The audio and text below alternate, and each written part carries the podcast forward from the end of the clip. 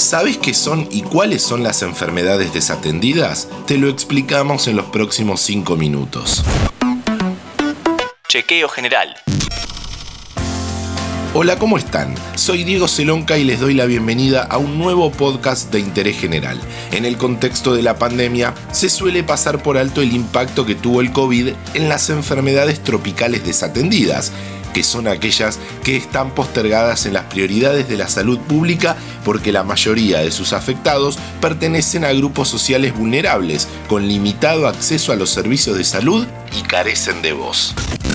Para conocer más sobre el tema, conversamos con la doctora Silvia Gold, presidente de la Fundación Mundo Sano y miembro del Consejo Directivo de Uniting to Combat Neglected Tropical Diseases. Soy Silvia Gold, presidente de la Fundación Mundo Sano y nuestra misión es mejorar el acceso a la salud de las personas afectadas por enfermedades desatendidas. Empecemos, Silvia.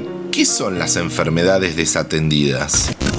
Las enfermedades desatendidas son un conjunto de 20 enfermedades que afectan principalmente a las poblaciones más pobres y con un limitado acceso a los servicios de salud. Son así denominadas por la Organización Mundial de la Salud, que las agrupó de modo que en conjunto puedan mejorar su gestión.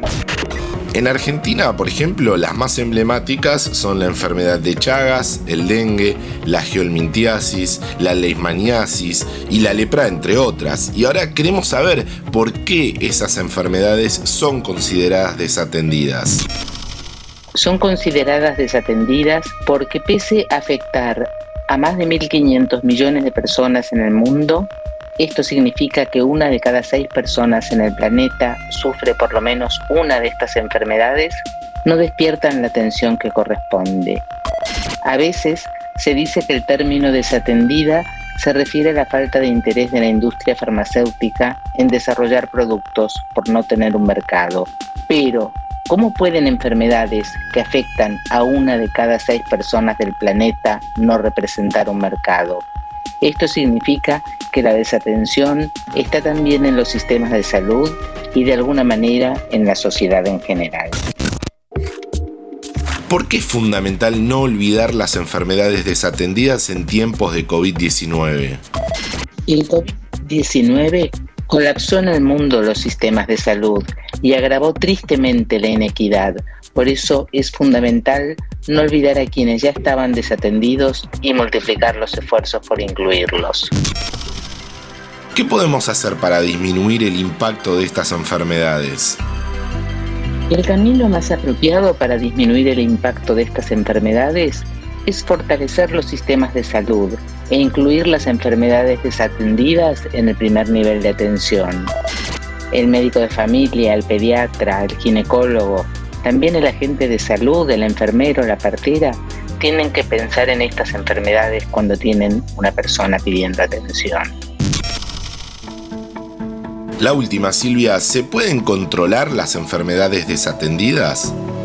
Se pueden controlar. La medicina tiene conocimientos para hacerlo. También hay que pensar en términos de educación, de vivienda, de medio ambiente, en términos de una salud. Son enfermedades que se pueden evitar en gran medida y si no se llega a evitarlas, todas ellas se pueden tratar. Es un problema de equidad. Por eso tenemos que recordar que la salud es un derecho humano y trabajar todos para ello.